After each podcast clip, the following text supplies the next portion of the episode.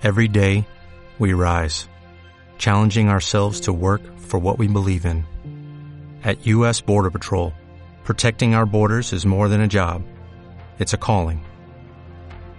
Agents answer the call, working together to keep our country and communities safe. If you are ready for a new mission, join U.S. Border Patrol and go beyond. Learn more at cbp.gov/careers.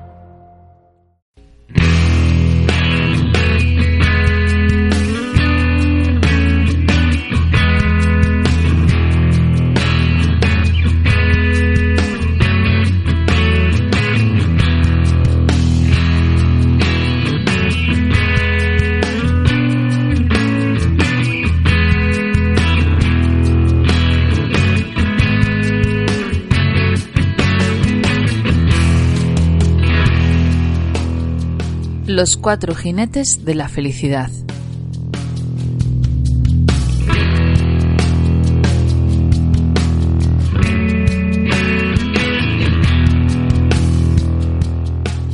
Capítulo 12.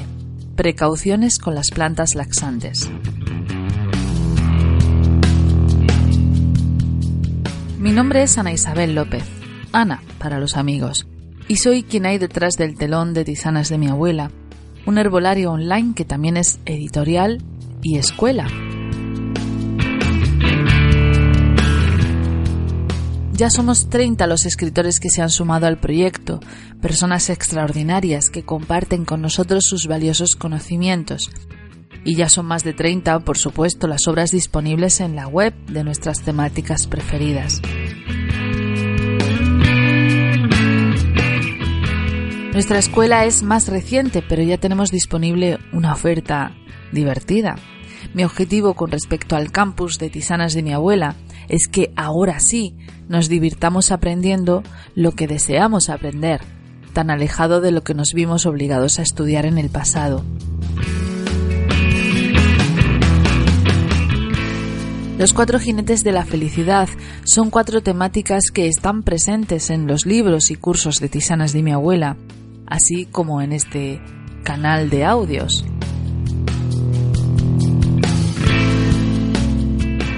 La nutrición, las terapias holísticas, la superación personal,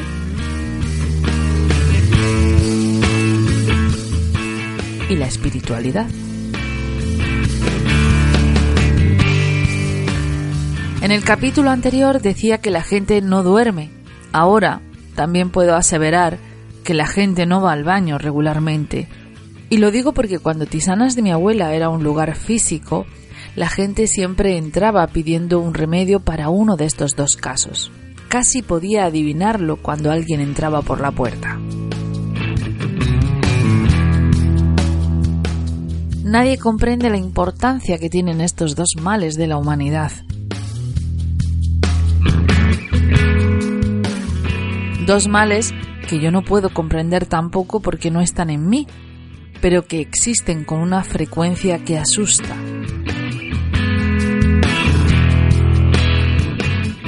La gente no va al baño.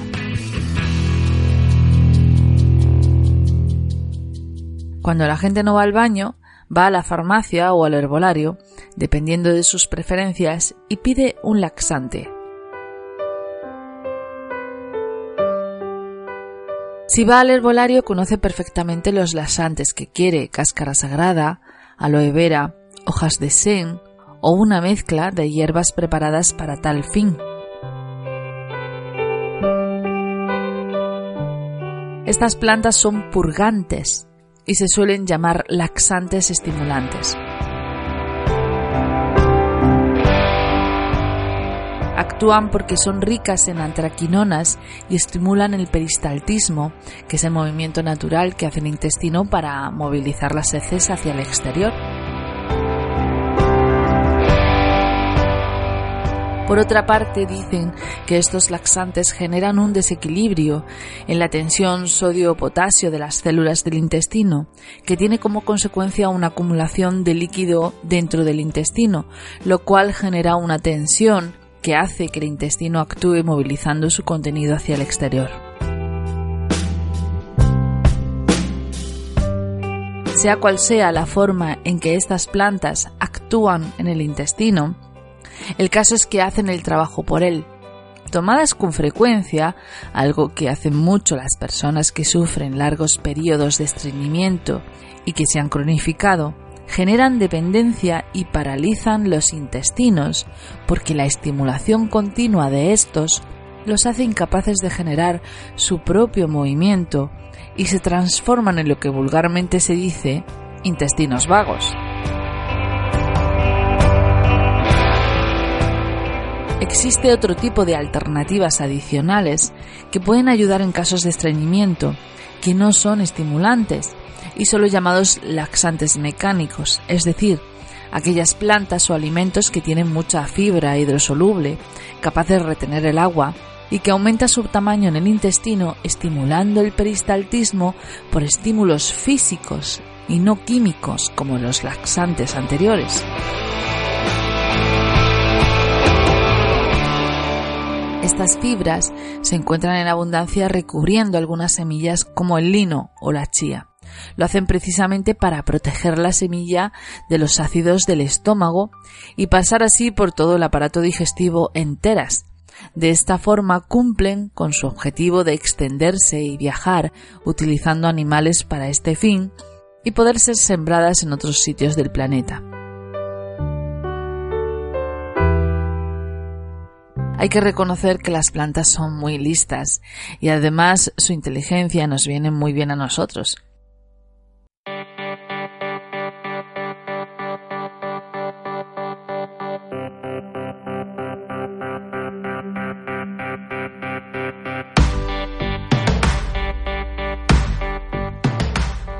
Aficionarse a estas semillas, a ser posible molidas justo antes de ser ingeridas, para así aprovechar toda su riqueza interior, junto con una buena dosis de probióticos que ofrezcan una estabilidad al intestino, obtendríamos con el tiempo una buena salud intestinal.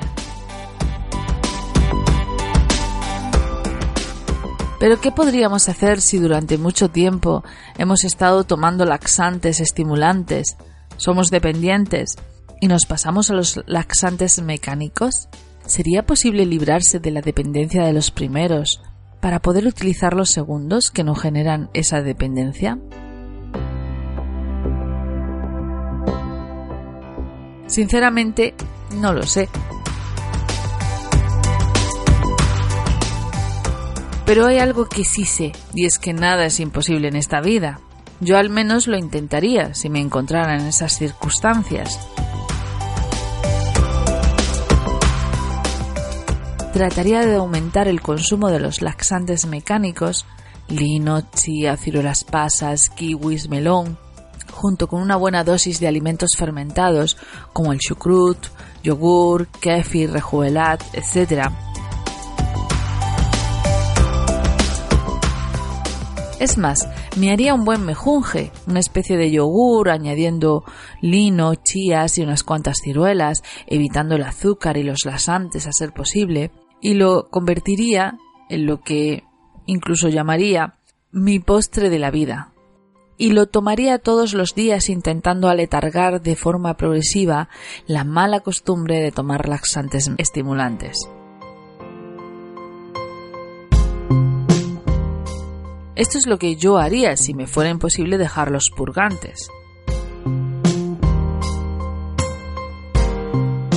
Ojalá esta recomendación llegue a tiempo a tus oídos para que evites la toma de purgantes a menos que sea para algo puntual a causa de un cambio de hábitos temporal, como por ejemplo un viaje, o con fines depurativos, una vez cada X, yo diría que meses, o algo así. Intenta siempre que puedas resolver tu estreñimiento con laxantes mecánicos.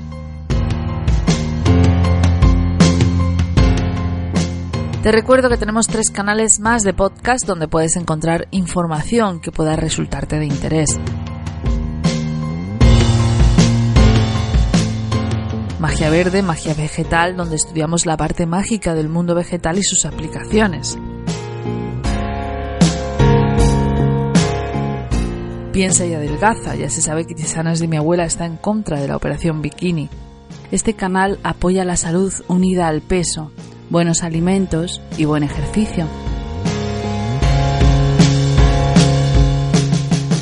Mujeres y hombres maltratados, si vives una situación violenta en casa o en el trabajo, en este canal ofrecemos toda la información de la que estamos provistos para ayudarte a salir de tu situación. A propósito de este último tema, quiero leerte un trozo del último de mis libros, que es un verbo entre interrogantes. ¿Será? En él he pretendido que se resuelvan todas tus dudas sobre si la persona con la que convives es o no un fabricante de tus propias lágrimas. Capítulo 1. ¿Será maltrato? Para quienes nunca han experimentado una relación violenta, esta pregunta les parece muy fácil de responder. Con el primer grito, la primera bofetada, la primera humillación o el primer signo violento, debería considerarse maltrato. Para una persona imbuida en esta relación, no resulta tan fácil hacer una discriminación radical, porque su maltratador les da un refuerzo discontinuo, del que daremos más detalles un poco más adelante. El primer grito es el único entre numerosos halagos maravillosos que lo convierten en la excepción, que por ahora confirma la regla. Hasta que esta regla esté desconfirmada, han tenido que venir muchos más gritos y más bofetones para que entonces la víctima empiece a desacreditar al que fue el perfecto amante. Así que mientras los que están fuera lo ven claro, el que está dentro nunca lo ve tan claro. Para los de fuera las cosas son blancas o negras, así que una relación puede ser violenta o no.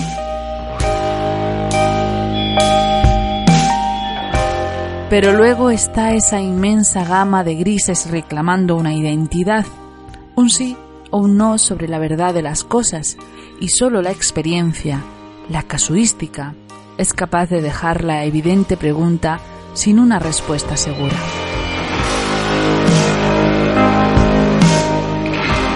¿Estamos ante el malo que hace actos buenos para despistar? ¿O ante el bueno pobre desgraciado que tiene actos violentos comprensibles? En realidad, una persona, hombre o mujer, víctima de un maltratador, pasa por las dos percepciones. Tu maltratador es una víctima de la sociedad, de su vida, de lo que le pasó, de la familia que tuvo y que ha aprendido a sobrevivir como ha podido, pero que en el fondo es bueno.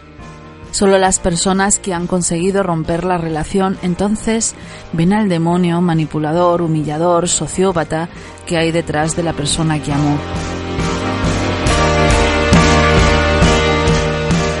Amor, dudas e infelicidad, aguante y hartazgo, libertad, odio y después de muchos años, quizá indiferencia. Ese podría ser el muestrario de emociones que carga consigo quien sufre maltrato.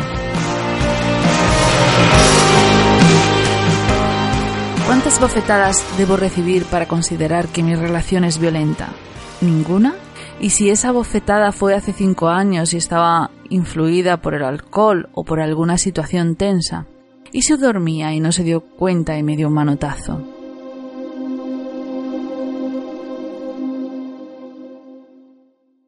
Nada está claro, y por eso es muy importante encontrar una verdadera guía que explique el cuándo, el cómo y el porqué del maltrato. Para las personas que sufren la violencia en sus vidas, responder esta pregunta es vital, es imprescindible, es la gran pregunta, y lo es porque necesitan saberlo para poder tomar una decisión que les cuesta mucho trabajo tomarla. El fondo, si se están haciendo esa pregunta es porque ya se la han contestado. Intuyen que están siendo víctimas del maltrato, pero necesitan un veredicto de un experto porque piensan que ellos no pueden ser objetivos y no quieren emitir juicios a la ligera. Ser justos es más valioso que tomar decisiones. Por eso es tan importante saber si sus parejas son maltratadoras.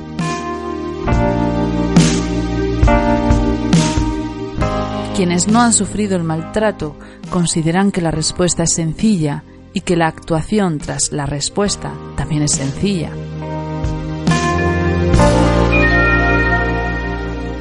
Eres una persona maltratada y lo que tienes que hacer es romper la relación, pedir el divorcio y denunciar a tu pareja. ¿Podrías tomar esta decisión si se tratara de tu hijo?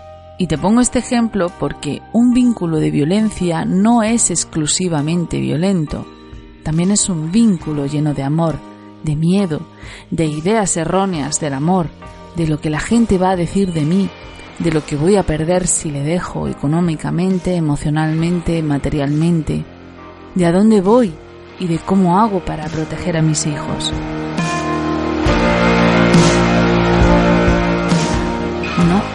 Las cosas nunca son tan sencillas cuando hablamos de violencia en una pareja.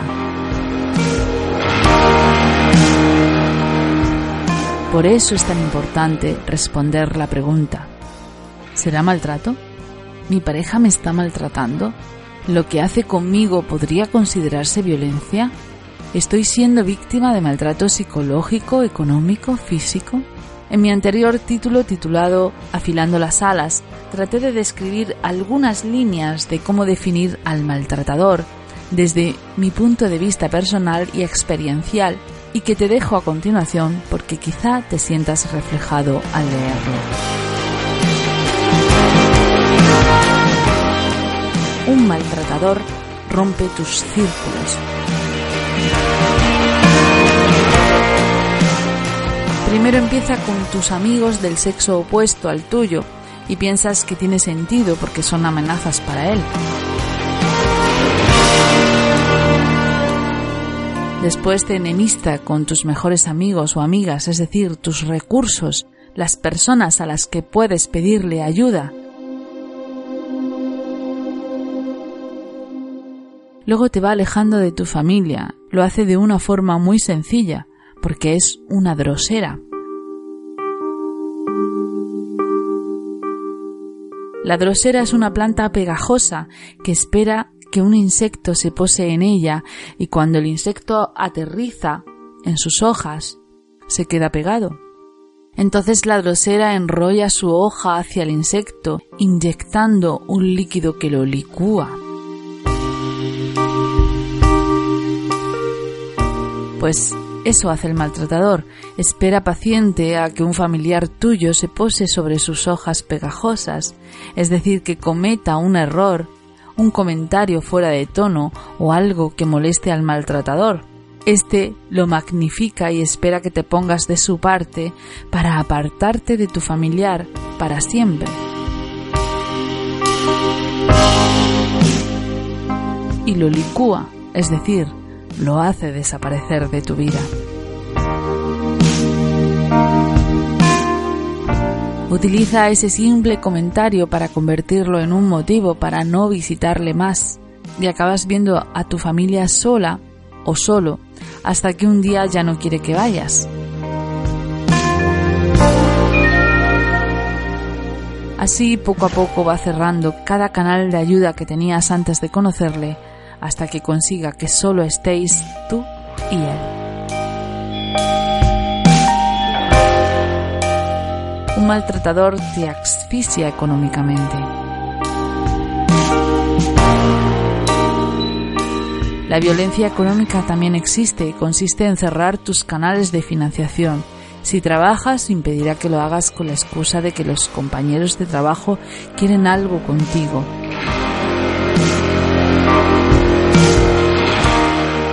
O es posible que se vuelva un parásito económico, asentándose en tu casa, haciendo un gasto excesivo, impidiéndote el ahorro.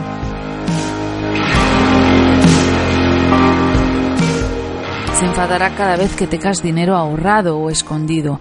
No querrá que progreses. Será tu peor zancadilla económica y profesional.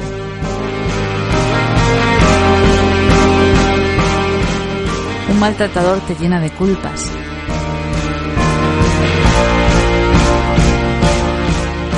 Siempre vives con la culpa. Hace que te sientas culpable simplemente por ser quien eres conseguirá que te invada la culpa por hacer cosas que necesitas para sobrevivir. Te sentirás culpable por buscar mi blog y escribirme contándome tu historia, o porque has salido a la calle sin que se entere, o porque le odias, o porque le criticas a sus espaldas. Te sentirás culpable por tu pasado, o porque hablas con personas que te importan, porque tus inocentes actos son considerados por él como actos de traición y tendrás que hacerlos sin que él lo sepa.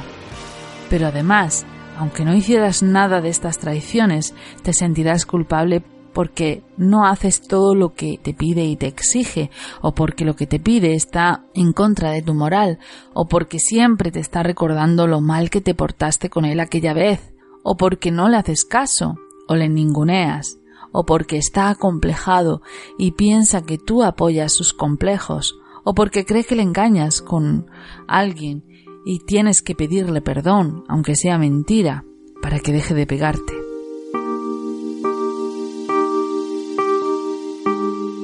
Un maltratador no tiene piedad ninguna.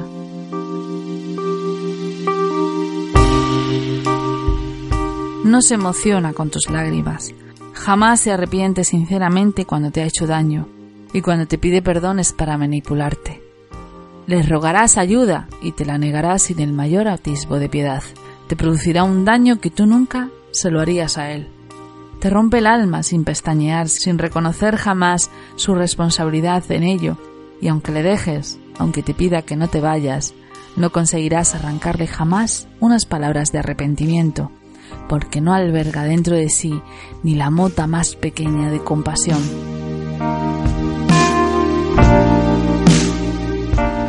Es un desalmado. Yo lo supe un día que me vi en un apuro y le pedí ayuda. No solo se negó a dármela, sino que ni siquiera se compadeció de mi situación.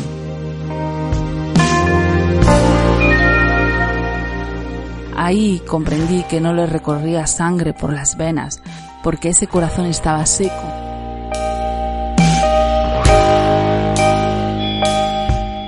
No tienen empatía, no se ponen en tu lugar, no saben ni desean saber cuánto estás sufriendo. No tienen alma.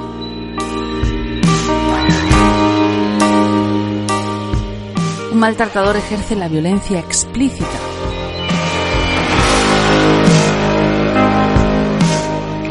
Te levanta la mano, te falta respeto continuamente, te insulta, te humilla.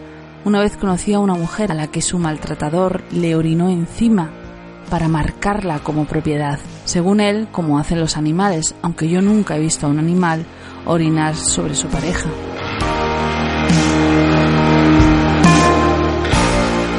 Estos actos no son actos aislados. Una persona que es capaz de hacerlo una vez lo puede hacer en cualquier momento de su vida.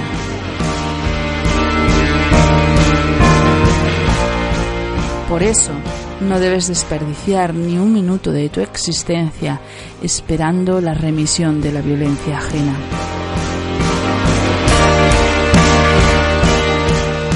Un maltratador ejerce la violencia sutil.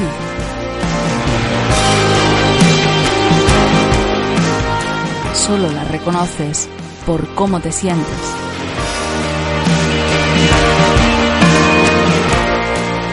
El maltratador consigue que no puedas dar un paso sin él, que no puedas sentirte bien contigo mismo, que te sientas pequeño e inútil, y lo puede hacer suavemente, incluso agradablemente.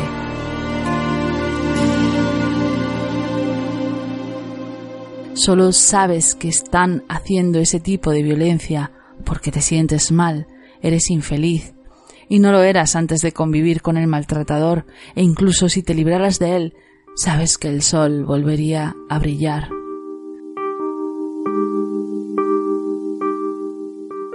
Un maltratador te llena de heridas.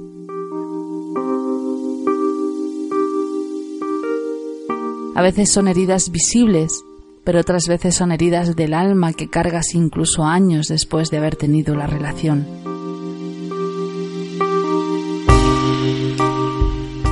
Son heridas que incluso afectan a la forma en la que te relacionas con los demás.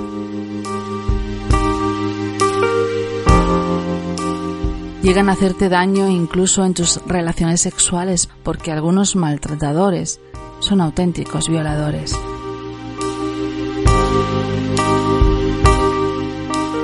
Si aún sigues teniendo dudas sobre la persona con la que convives después de este listado que te he dejado, regresa a la pregunta acertada. Ser feliz es el fin último de nuestra vida.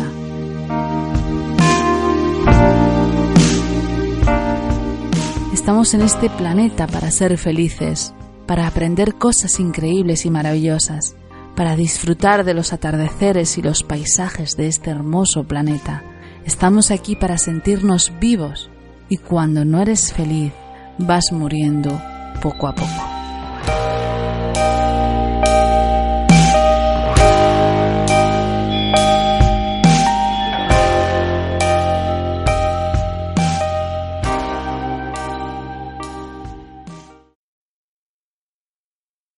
Info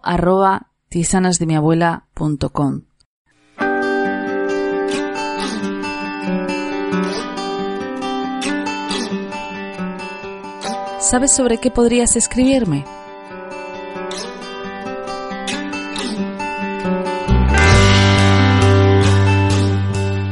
Sobre tus dudas con respecto a las propiedades, contraindicaciones o interacciones de plantas y suplementos de herbolario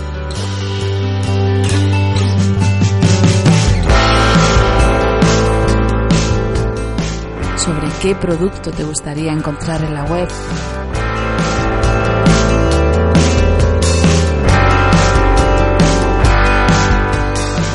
Sobre qué te gustaría aprender para que yo busque un formador adecuado.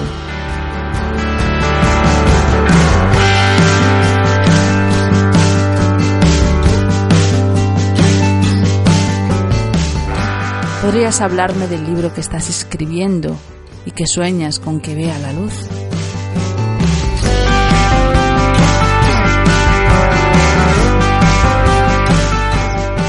Me encantaría que me escribieras para preguntarme cómo puedes ganar dinero con los cursos y libros de tisanas de mi abuela.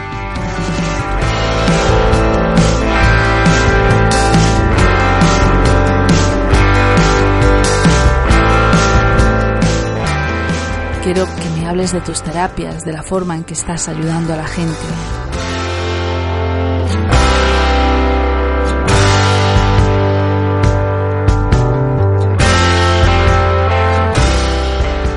Me gustaría que me propongas un curso formativo para los amigos de Tisanas de mi abuela. Tus ideas son valiosas para mí.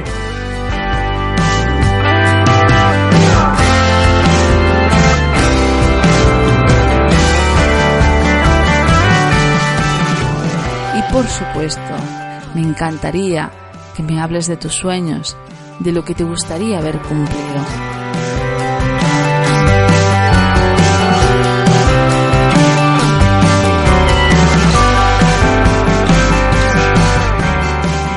Podríamos averiguar juntos si Tisanas de mi abuela no solo es capaz de hacer mis sueños realidad, sino también los tuyos.